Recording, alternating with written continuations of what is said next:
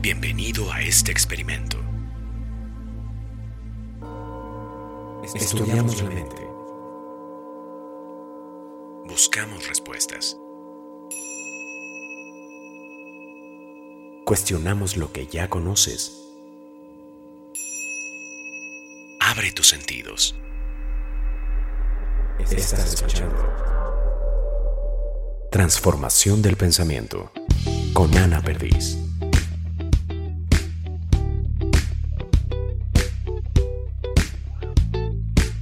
Sometimes I'm cynical. I tend to just beat myself up. Hola, hola, ¿cómo están? Yo estoy súper feliz de estar en un episodio más con ustedes. Hoy les traigo música. Sí, música. Porque estoy con un ingeniero en producción musical. Amigo mío, increíble músico. Lo van a descubrir en este episodio. Y él tiene trastorno bipolar. Sí, pero en este episodio nos cuenta cómo logró primero identificar su bipolaridad, entender que era una bipolaridad y usarla a su favor. Entonces hace música increíble. En, en las conclusiones, como siempre, les dejo sorpresas. Esta vez les dejo una pieza que hace él. En este momento que mm, sube y baja su enfermedad, se las voy a explicar en un momento con detalle para que me entiendan de lo que hablo. Y cuando él empieza a detectar que esta curva empieza a bajar, aprovecha para hacer música y hace cosas realmente increíbles. Si escuchas este episodio, te recomiendo escucharlo con audífonos y si no, al final por lo menos sí ponlos porque vale mucho la pena. Me gustaría meter un poquito de información de qué es un trastorno bipolar para que todos esos tabús que entendemos o que pensamos de la bipolaridad se nos quiten y tengamos información científica y fidedigna, ¿vale? Ok, ¿qué es la bipolaridad? Primero, la bipolaridad es una alteración del ánimo en la persona. Alterna dos estados emocionales completamente opuestos. Digamos que es la parte maníaca, así le llaman, y la parte depresiva. Pero esta parte o episodios maníacos no los piensen como como lo que nos han contado, ¿no? Eh, esta persona loca que ven sin control alguno. Es un episodio con mucha activación, con mucha motivación, con mucho positivismo, pero es tanto el positivismo que no les permite ver las cosas de una forma real. Recuerdan que en el episodio de No seas feliz, por favor, el doctor Janín nos contó que todas las emociones en exceso se volvían patologías y que la felicidad en exceso se volvía manía que es una enfermedad. Digamos que es esto. Es un exceso de motivación, exceso de positivismo y esto no nos lleva a nada bueno. El equilibrio es la parte saludable, la tranquilidad lo es. Ok, un trastorno bipolar se distingue por tres tipos, el tipo 1, el tipo 2 y la ciclotimia. Digamos que la ciclotimia es la parte más bajita o menos complicada de una bipolaridad. ¿sí? Hay dos fases, como ya les dije, la hipomanía y la depresión.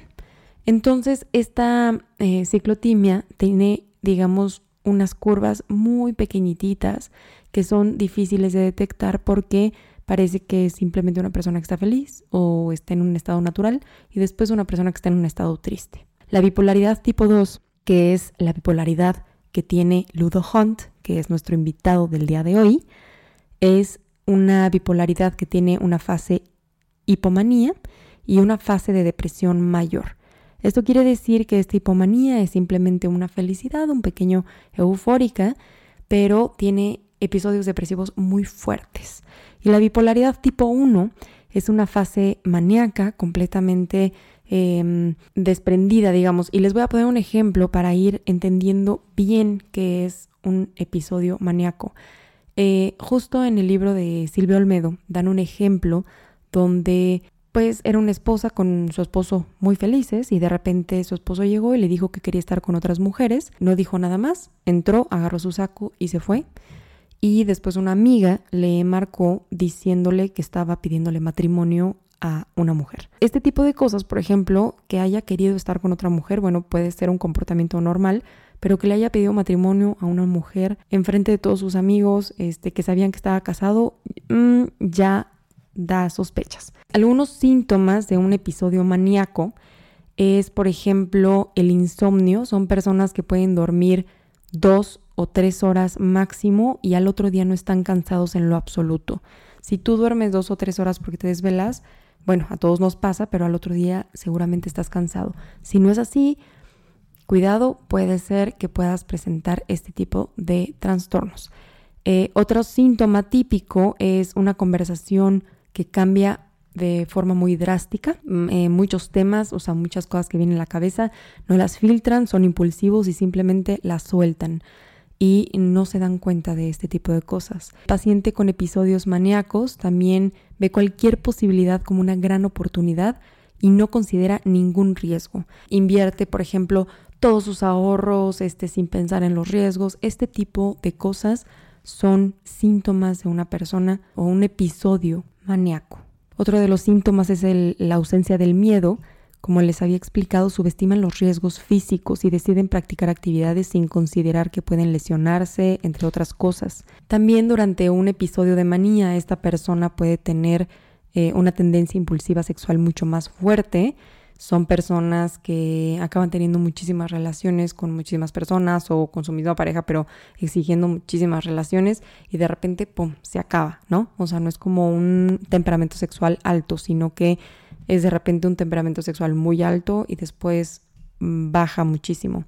En estos episodios de manía también, o maníacos, también tienden a probar drogas eh, porque se sienten capaces o sienten curiosidad y este, bueno, esto acentúa aún más la fase de manía. Y después, cuando va bajando esta curva, vienen episodios depresivos, ya hemos hablado mucho de depresión. La fase depresiva es equivalente a una depresión mayor, o sea, una depresión mucho más fuerte. Y hay muchísimo riesgo de suicidio, porque eh, la bipolaridad es una de las enfermedades o trastornos donde más riesgo de suicidio existe porque una persona depresiva no tiene voluntad de absolutamente nada. Como ya lo hemos mencionado, es una enfermedad discapacitante donde no te permite pararte, no te permite trabajar, incluso quitarte la vida.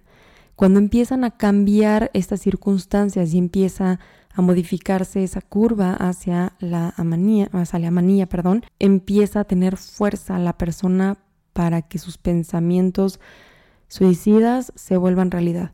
Entonces son personas que se tiene que tener muchísimo cuidado al medicarse, tratarlas como bipolaridad como tal, porque si se trata como un episodio depresivo, esto puede incrementar eh, los episodios maníacos y puede haber alteraciones fuertes en los pacientes. Pero no se preocupen, que todo, no todo es malo como les han contado. Las enfermedades hay que perderles el miedo porque se pueden controlar si son detectadas a tiempo y por eso les traigo este ejemplo maravilloso que me hizo cuando lo escuché querer tener bipolaridad. Entonces, este los dejo con Ludo Hunt. Espero que, que les encante este episodio como a mí y que escuchen su música. Hola, hola, ¿cómo están? El día de hoy estoy con un gran amigo, desde hace años no lo veo, Ludo Hunt. Y el día de hoy les voy a explicar un poquito de su vida. Ludo, ¿cómo estás? Hola, ¿qué tal? ¿Qué tal a todos? Buenos días. Pues van a irse actualizando de su vida, como yo también. ¿Qué, haces ahorita? Cuéntame.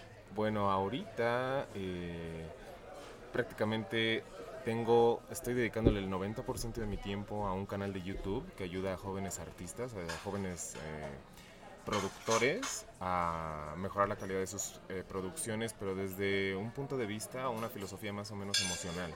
Porque he notado que las escuelas de música últimamente como que sí te enseñan la teoría, te enseñan todo by the book y todo eso, pero si te clavas mucho, la gente empieza a irse mucho por la teoría musical, la ingeniería y todo eso, y está bien, pero ligarlo a las emociones para mí es lo más importante. Entonces este canal te ayuda a aprender, sí, lo que, o sea, el libro, lo difícil, pero siempre ligándolo a, cosas expresivas, porque la finalidad de la producción musical es que es una ingeniería, pero que su principal, ah, ¿cómo se llama? Su principal propósito es el arte. Padrísimo. Entonces, ¿Estudiaste música? Sí, soy ingeniero en producción de música, tal cual.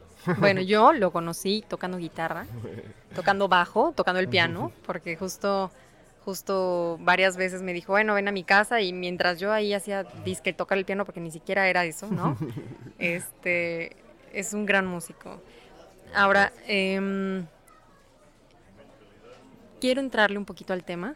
Sí, échale. Estábamos un día, les cuento, eh, en su casa, él tocando el piano y yo acompañándolo un poco.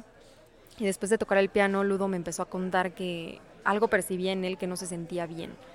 ¿Lo recuerdas? Estábamos en la cocina. Sí, sí, sí, sí, sí, me acuerdo. Sí, que me contaste que estabas como, como que tus emociones no estaban... Sí, que, que- que la vida no se sentía bien, ¿no? O sea, que yo conocía cómo, cómo yo usualmente me emocionaba por las cosas que ya tenía tiempo que, que la vida no se sentía normal, ¿no? Y sí, sí me acuerdo. ¿Y qué hiciste?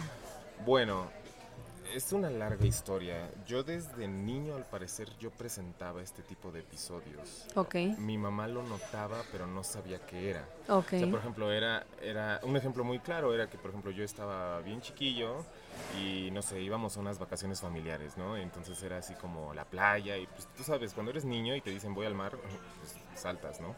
Y que dice que había, hubo unas vacaciones muy particulares que dijo que yo no estaba emocionado por la playa, yo no iba a las albercas, yo no esto y todo eso.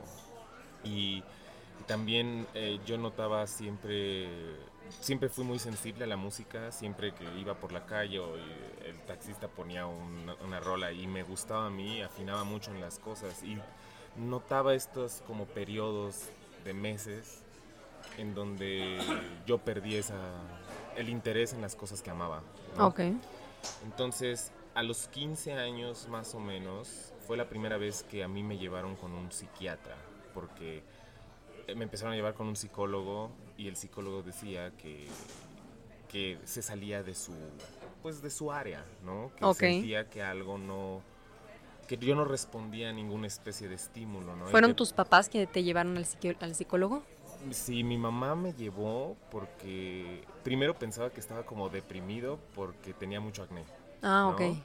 Pensaba que era por eso, porque yo me quejaba de eso, pero realmente no era eso. O sea, yo sentía las cosas muy intensas y no es mi onda de soy artista y siento todo muy cañón, ¿no? Es más como esta negatividad extrema y este sabo- autosabotaje que llega Pensamientos muy destructivos, o sea, pensamientos Sí, o como que sea, todo el tiempo te están atacando, ¿es Sí, eso? es, sí, o sea, incluso empecé a escribir como una especie de historia, ¿no? Que pues, al final ni la escribí en forma ni nada, pero era, era de una persona que podía hablar con su interior, ¿no? Y este interior, le puse hasta nombre y todo, y era una persona sumamente hostil, sumamente hostil. Es alguien que reprueba todo lo que haces, es alguien que, que tiene un ego muy grande, es muy exigente, pero también, o sea, pide mucho de ti, pide mucho y, y- y- y si no le cumples, eh, pues todo el tiempo es tener alguien en el, en el oído diciéndote no eres suficiente, pero, pero digamos, ahorita decir no suficiente es como censurarlo, ¿me entiendes? Es que es bien complicado porque de por sí eh, estamos un día a día en donde todo lo que está alrededor de nosotros nos exige así, ¿no? El, todo, lo- todo el mundo nos dice, no eres suficiente, tienes que echarle ganas. Y si tú solito no tienes esa fuerza dentro de ti que te diga, no, no les hagas caso, vas bien, Sí. échale ganas, es muy complicado. Es, es muy, muy, muy, muy complejo.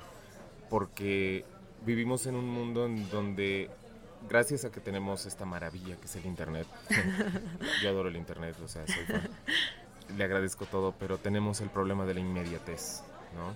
Y el problema de que toda la gente filtra lo mejor de su vida y de eso te enteras tú, Claro. ¿no? Entonces, obviamente, tú ves el perfil de, no sé, un colega tuyo, ¿no? Y pues pone puros highlights. Y si el cuate es adicto a postear, pues obviamente tú te sientes así como, "Ay, ¿y qué hice yo? Claro. Así, sigo desayunando cereal, o sea, Claro, totalmente de acuerdo. ¿no? Ahora, Eh, vas al psicólogo y entonces el psicólogo tiene esta, digamos, sensibilidad de decir hecho, algo está pasando. psicólogo tú y yo. Janín. ¿Es Janine? Es Janín. Ay, bueno, Janine, ya, los, ya, ya lo han escuchado en episodios pasados, es parte de este proyecto y no tenía idea de que era tu psicólogo. Sí, eh, no me acuerdo qué vez platiqué con él.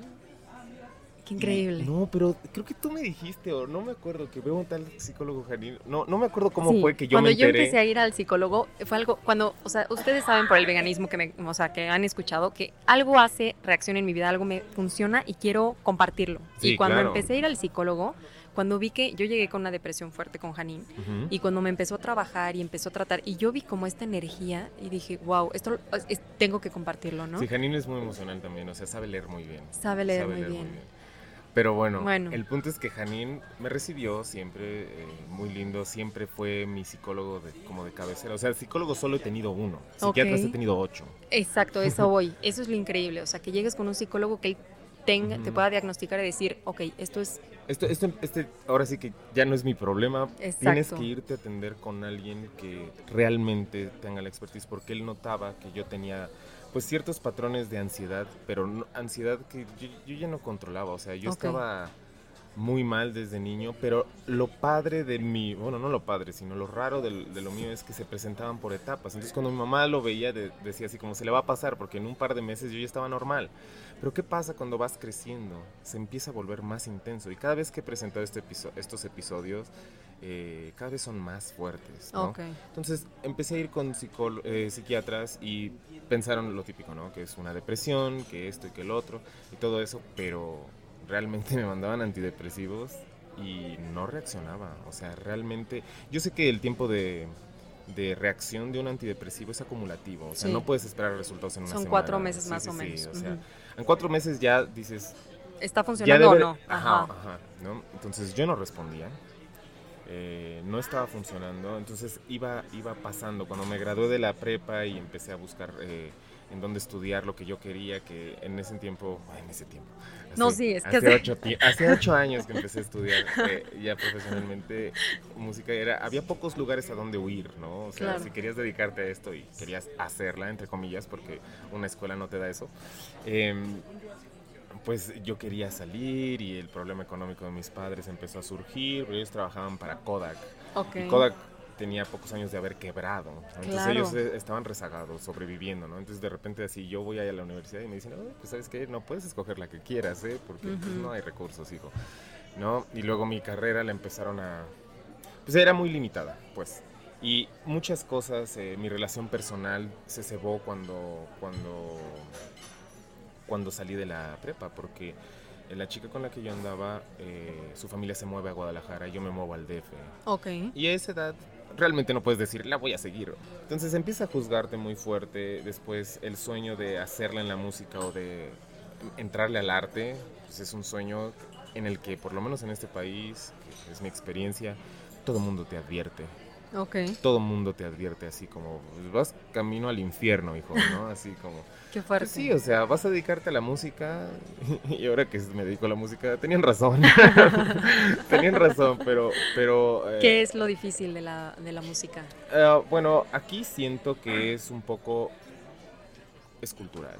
Ok. Siento que es cultural, porque em, tienes que pegarte a las tendencias aquí en México para poder hacer algo significativo, porque la gente no tiene esta cultura de, de probar nuevo.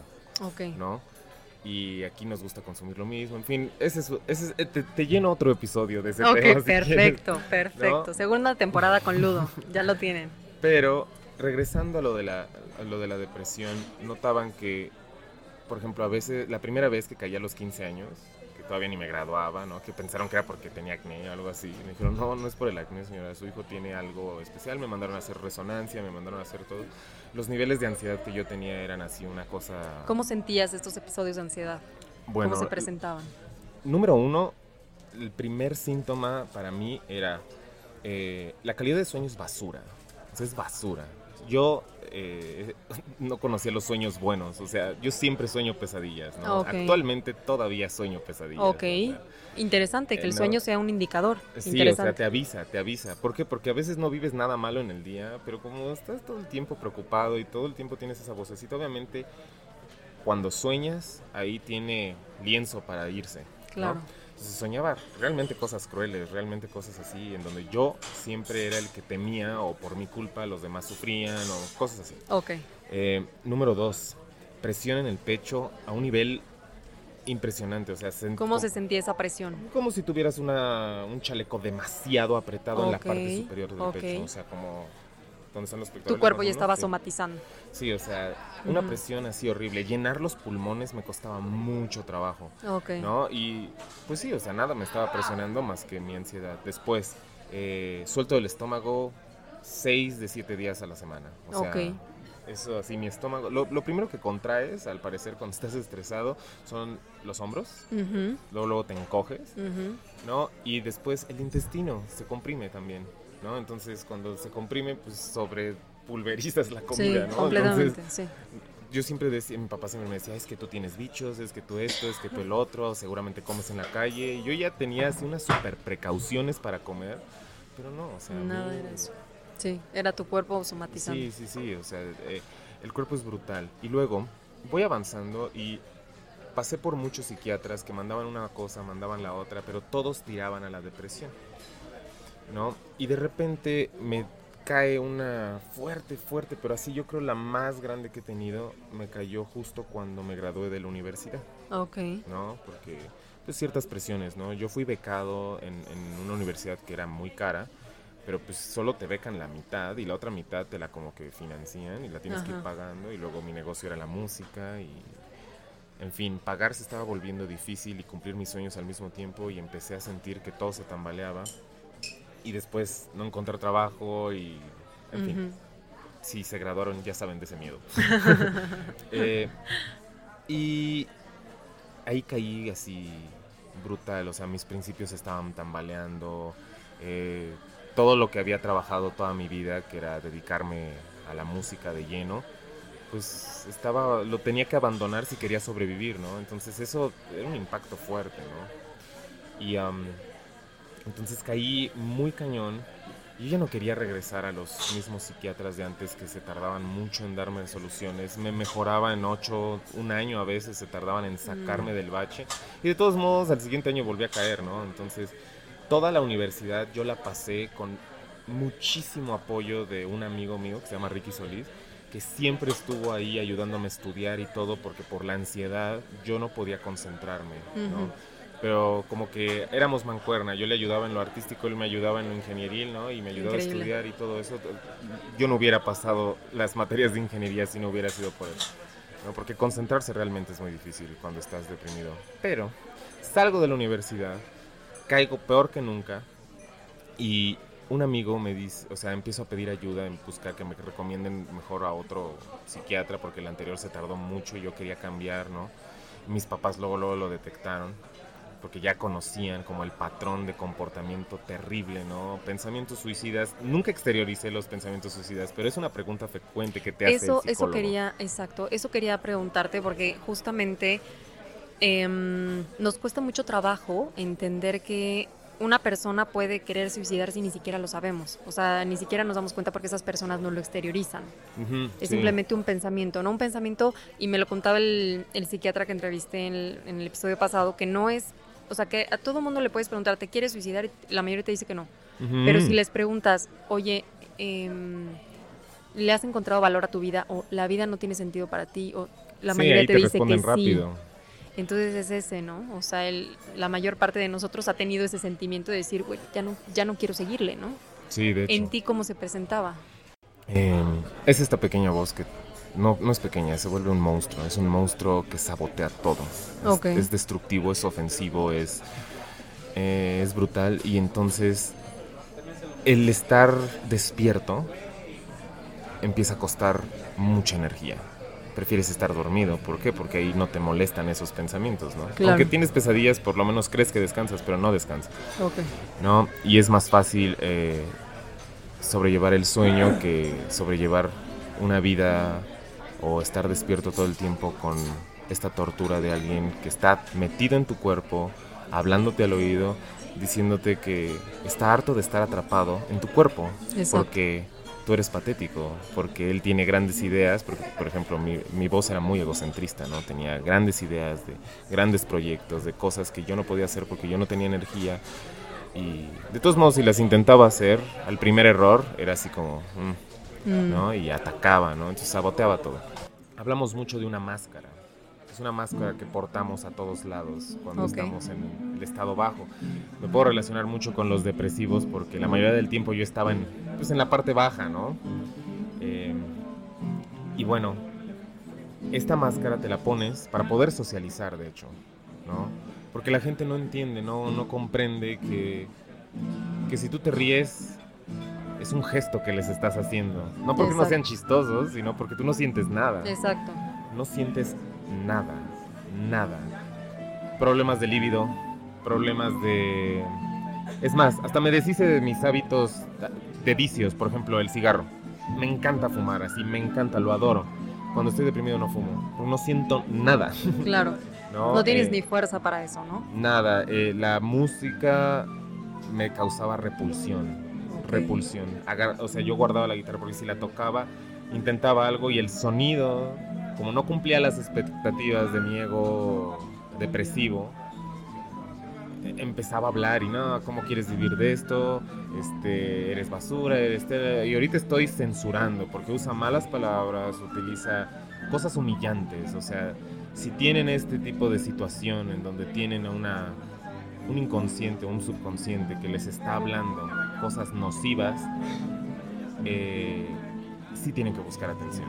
Tienen que buscar atención porque es muy peligroso cuando pasa mucho tiempo y piensas que la vida es así. Exacto. Empiezas a creerle a esas voces. Exactamente. Y Me gustaría profundizar en si cómo supiste cuando realmente un psiquiatra te ayudó. O sea, en estos episodios, en esta crisis que tuviste en, en universidad cuando terminaste. Ok, ahí te va. Un amigo me recomendó con su propia mamá, ¿no? Que dijo, mi, mi mamá es un súper psiquiatra, ¿no? Y él te- ella pues, podría ver qué onda, ¿no? La mamá no me recibió luego, luego, o sea, como que me recibió luego, luego así como cuates, así de, a ver, ¿con quién te canalizo? Pero me dijo, yo no puedo garantizar, eh, pues, trabajar contigo porque eres amigo de, de mi hijo, ¿no? Entonces puede haber cosas que no me digas, puede haber, o sea, por su onda profesional cuando se dio cuenta de que yo así no tenía nada que ocultar, lo que yo quería era sobrevivir, ¿no? Porque Claro. realmente yo ya tenía estos pensamientos ¿Qué de te que diagnosticó? yo tengo bipolaridad tipo 2, o Ok, B, ¿no? ok. Eh, la bipolaridad es una cosa un poquito diferente a la depresión, pero la tipo 2 tiene muchos síntomas que se parecen, porque de hecho la bipolaridad nada más es esta cuestión de que estás, tu estado de ánimo fluctúa e- en extremos, digamos que si tú en la mañana te paras temprano, te pones tantito de malas por el temprano, pero después viene el desayuno y te pones tantito feliz. Bueno, pues imagínate esa grafiquita, ¿no? Moviéndose alrededor del día. Pero estas gráficas son curvas súper pronunciadas. Curvas súper mega ultra pronunciadas. Pero el problema del tipo B es que agarras esa gráfica súper pronunciada y la trasladas hacia el sector depresivo. O sea, lo- la, la trasladas en eje de las Ys, así hacia Ok. abajo. Entonces los picos de euforia son normal y los picos de depresión son suicidas. Ok, ¿no? ok. Y en la tipo A, de hecho, es lo contrario, desplazada hacia arriba. Mm, ¿no? Entonces es la gente que se siente Superman la mayoría del tiempo y que es peligroso, ¿no? Pero bueno, esta, es- e- ella no me dio el diagnóstico así luego, luego, ¿no? Simplemente empezó a probar medicamentos, pero ella era como muy, muy hábil en escucharme.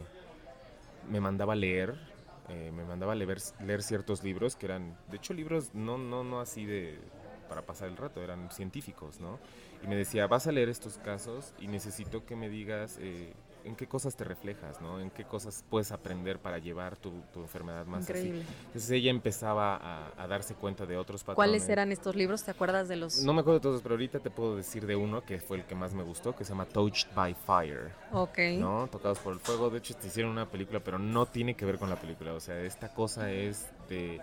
Analiza eh, artistas. Ella estaba muy interesada en la conexión de artistas con las Problemas. enfermedades Ah, mentales. increíble. Porque usualmente las enfermedades mentales te dan cierta sensibilidad, ¿no? Claro, Entonces esta sensibilidad te ayuda para hacer el arte, pero te cobra la factura caro, por así claro, decir, ¿no? claro. Entonces ella lo que decía es que yo no quiero sacarte de una manera en la cual no puedas hacer uso de las ventajas que tiene también esta condición que tienes, ¿no? Porque tú todo este arte y todas estas cosas que haces, las haces también gracias a que tienes esta situación, Claro, ¿no? Obviamente tenemos que encontrar una manera de balancearte, que puedas seguir siendo sensible, pero que, pero que no te lleve a un extremo, que, o sea, que tú lo controles, no que esa cosa te controle te a ti. controle. ¿no? Me gusta este proyecto porque que traes ahorita, porque esa gente a veces no tiene a dónde ir, ¿me entiendes? Familia que no la entiende, no tiene recursos para, para un buen psiquiatra. Claro, eh, o simplemente no creen esas cosas. ¿Cuánta gente has conocido que dice, ay, yo no estoy loco, yo... Claro, y es que, o sea, el estómago se enferma, eh, los pulmones se enferman, ¿por qué no darle derecho al cerebro también de enfermarse, no? O sea, sí, es claro, un piensas órgano. que está bajo tu control, pero no es un monstruo, es un monstruo aparte, es una bestia. Ahora, estuviste con esta psiquiatra y entonces ya te... Tres meses se tardó, cambiamos dos veces de medicamento, ¿no? Ok. Y em, ¿Cómo sentiste la mejora? La mejoría era X cuando lo trató como depresión, pero de repente me empezó a mandar unas cosas que son reguladores de la emoción, que estas cosas se tardaron menos en jalar, se tardaron como tres semanas, más o menos, y empecé a sentir un, un cambio de magnitud. So- todavía seguía muy triste, todavía seguía muy mal, pero los golpes de ira, porque a mí me daban golpes de ira, soy, tengo una cosa que se llama misofonia. Ok. que La misofonia es ira a, los a ciertos sonidos. Y a mí se me da con sonidos que no tienen patrón. Por ejemplo, un claxon. O por ejemplo, el sonido del pistón de los camiones cuando se paran y se escucha el ks, Ah, ¿no? Cuando abren las puertas. Ese que nunca avisa cuándo va a llegar, nada, simplemente ks, así. Ese así, yo podía pegarle algo al lado, ¿no? Ok. Eh, ese tipo de cosas eh, yo la- las presentaba, ¿no? Y ella Ok. me decía, bueno, sí, esto lo tienes y todo eso, y eso lo vamos a tratar después, ¿no? Pero yo cuando empecé a tomar los reguladores de la emoción, empecé a sentir que sí, sentía la ira y todo eso, pero era constante. No a veces sentía demasiada y a veces sentía poco. Empecé a sentir la misma cantidad. La tristeza, terrible, pero constante. ¿no? Mm, O sea, ok. como estos re- mega ultra rebotes Se quitaron. se quitaron y eso me ayudaba mucho a socializar porque Mm. Por lo menos era una persona triste, pero no una persona triste, enojada y dentro de 15 minutos excesivamente de- así antisocial y de repente muy parlanchina, pero negativa. O sea, como que Sí. mi personalidad empezaba a tomar forma otra vez, Ok. por así decir. Y, y bueno, y después el antidepresivo empezó a jalar después, porque se tardan más los antidepresivos, y la gráfica empezó a subir. Ya regulada empezó a subir la gráfica. increíble. Entonces es este como juego de medicamentos el que va haciendo y te tienes que monitorear. Porque tu cuerpo, o sea, tú me ella me dice, ¿vives algo pesado? Tienes que venir.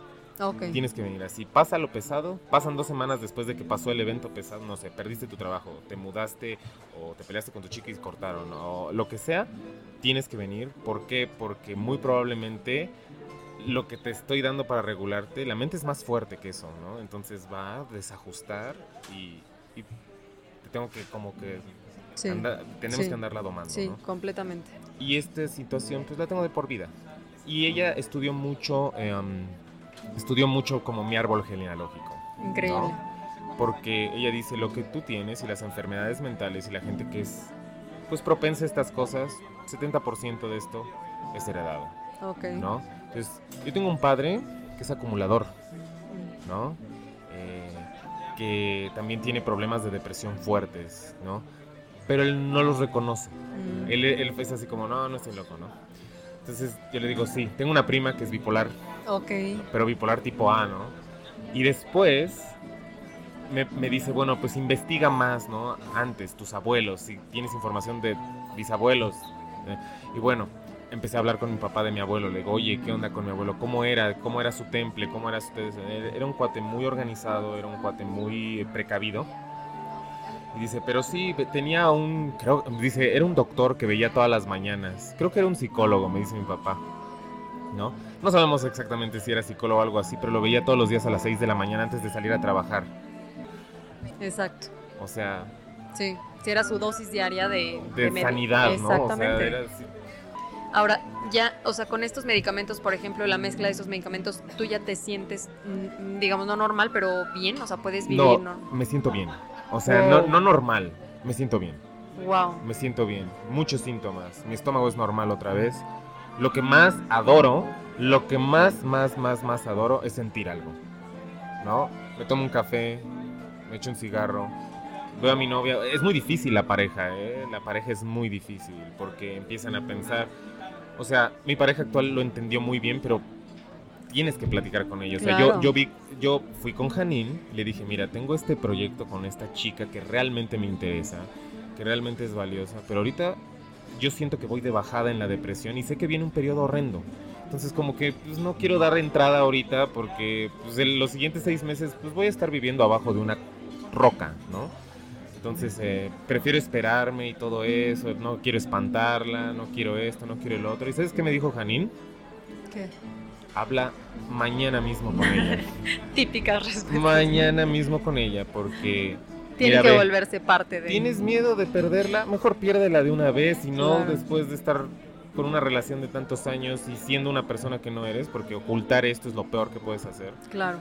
Y tienes que explicarle, tienes que sentarte y si ella realmente te quiere, realmente está interesada, va a ver la manera de entender o la manera de acompañarte aunque no Exacto. entienda, ¿no? O sea, Exacto, completamente de acuerdo. ¿no? Ahora, lo que me encanta de ti, Ludo, es que primero te hiciste responsable, ¿no? De la situación que tienes. O sea, creo que también te ayuda muchísimo a tu parte de música, ¿no? Sí, ¿No? de hecho en el libro de Touch by Fire dice que había muchos artistas que Muchos. se curaban y que dejaban de tomar el medicamento para recuperar la inspiración, ¿no? Ese es un error garrafal, por eso decía la chica esta, mi, mi, mi doctora me decía, no puedo volverte un ser insensible así brutal, porque si no después vas a sentir que la vida extrañas esa nostalgia, extrañas esa no sé qué. Claro.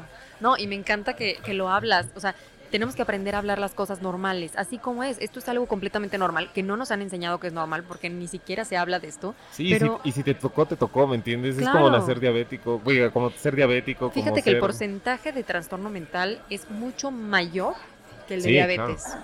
Sí, para es, que me claro. entiendas. No, y te aseguro que diabetes todas se la tratan, pero el mental Ni siquiera lo detectan. es que entra mucho en esta es- en contextos eh, sociales. Claro, Ese es el estigmatización. Sí, o sea, yo no estoy loco o sabes qué, yo no por ejemplo en México, el problema económico es un grave problema. ¿Por qué? Porque si a ti te da apéndice, pues te atiendes, ¿no? Porque si no te mueres el día que sigue.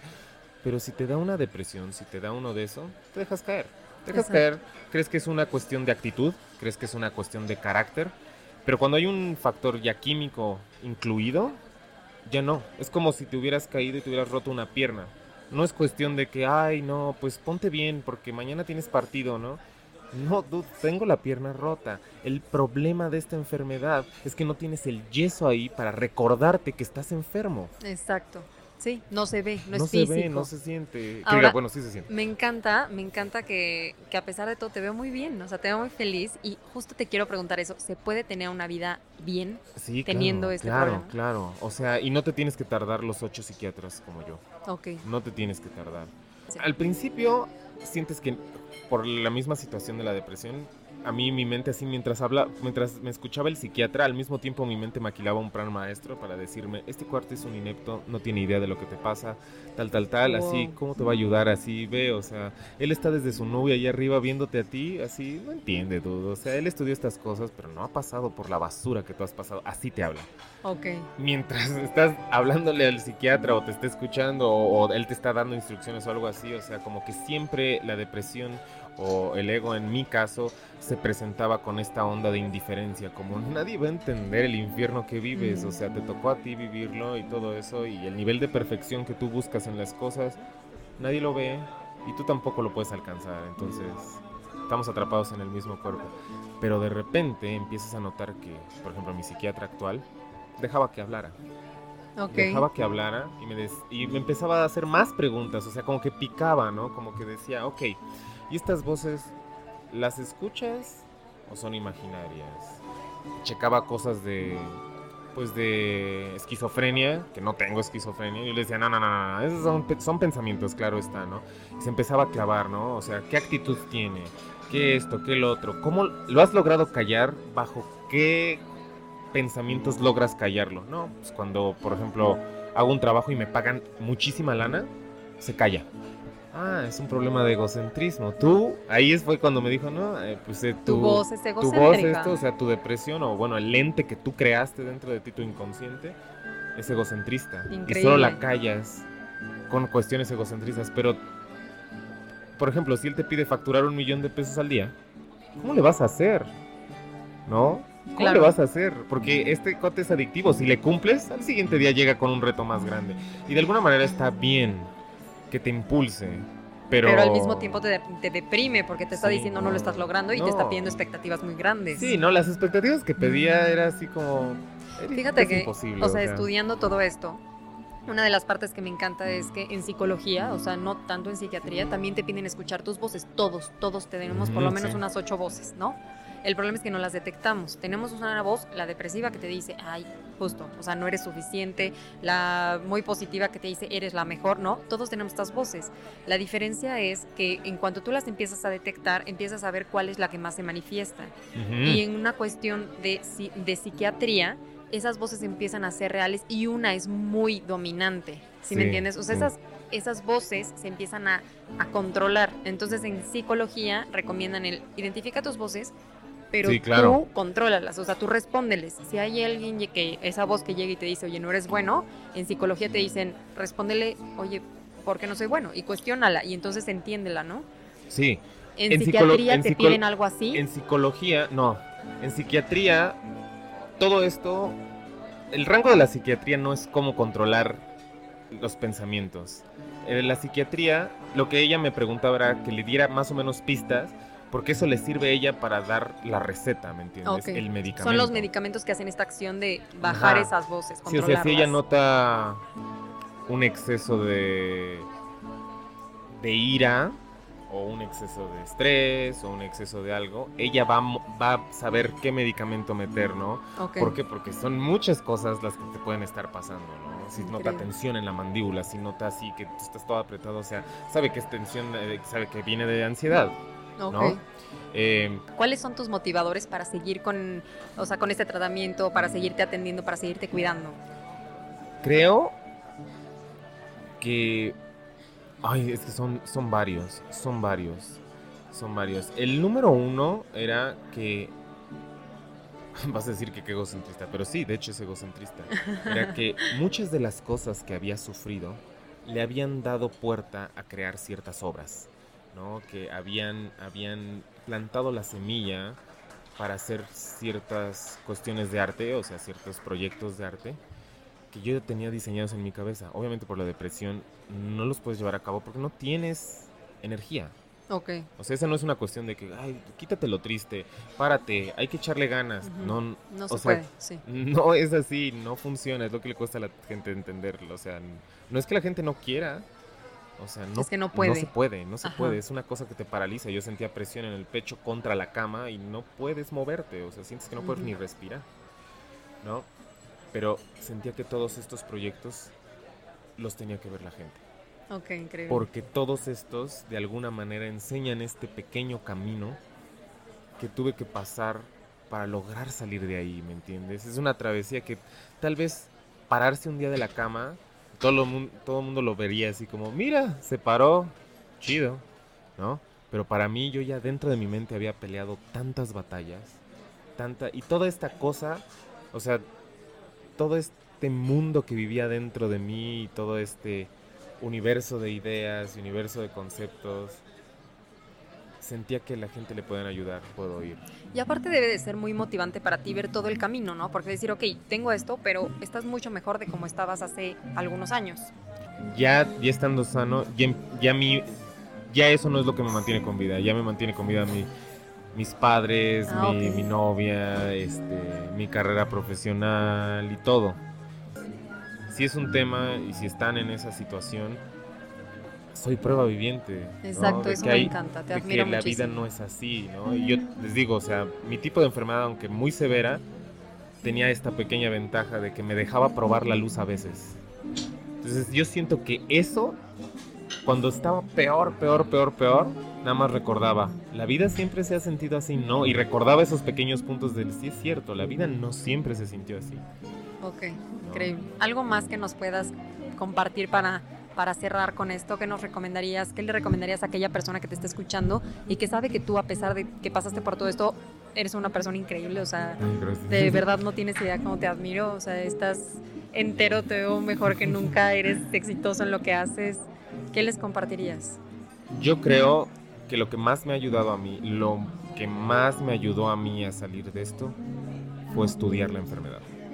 Increíble. Estudiar qué te hacen los medicamentos, los tiempos de respuesta, saber monitorearte muy bien, apuntar todo lo que te pasa, no llegar al psiquiatra a ver qué se te ocurre decir, ¿no? O sea, todo, toda la semana estar haciendo el, el, como, eh, pues, como la bitácora de todo lo que pasa. Entonces ¿no? sería documentar y estudiar la, todo, la enfermedad. todo, todo lo que sientes.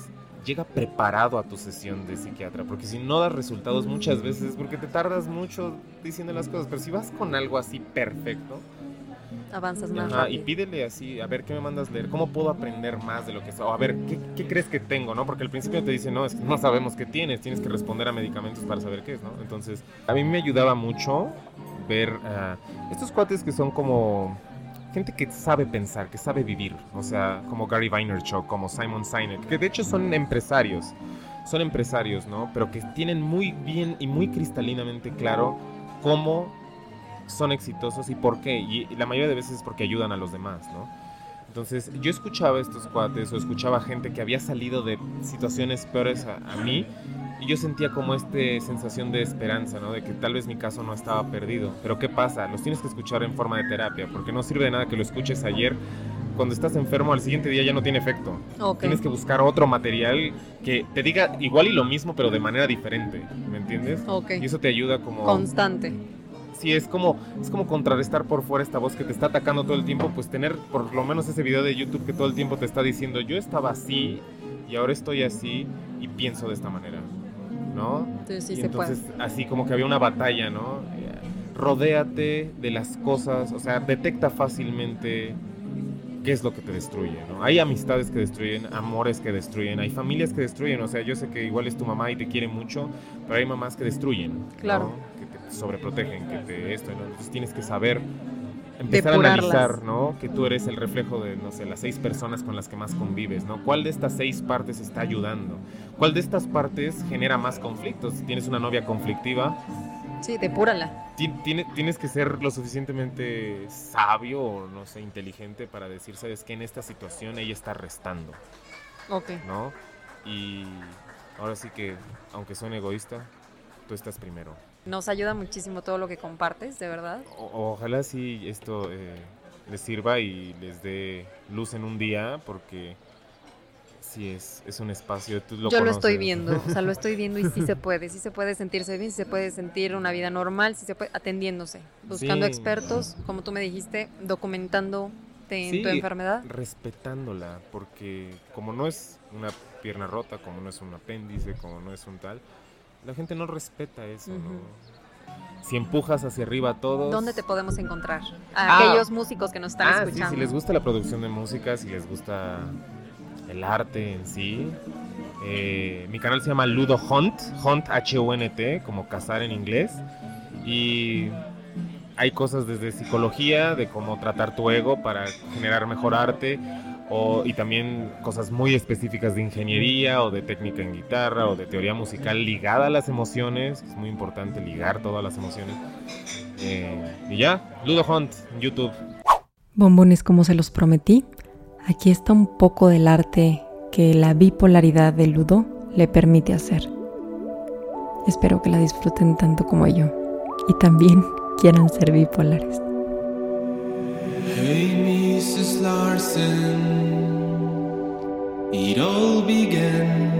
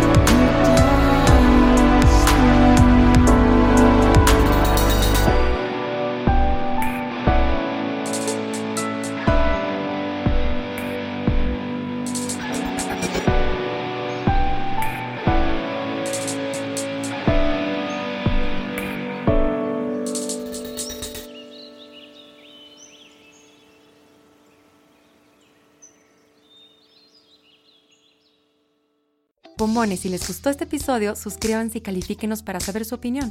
Si crees que esta información le va a servir a alguien más, compártela y menciónanos en Instagram y Facebook. Yo soy Ana Perdiz y esto fue Transformación del pensamiento con Ana Perdiz. Nos escuchamos muy pronto. Yeah.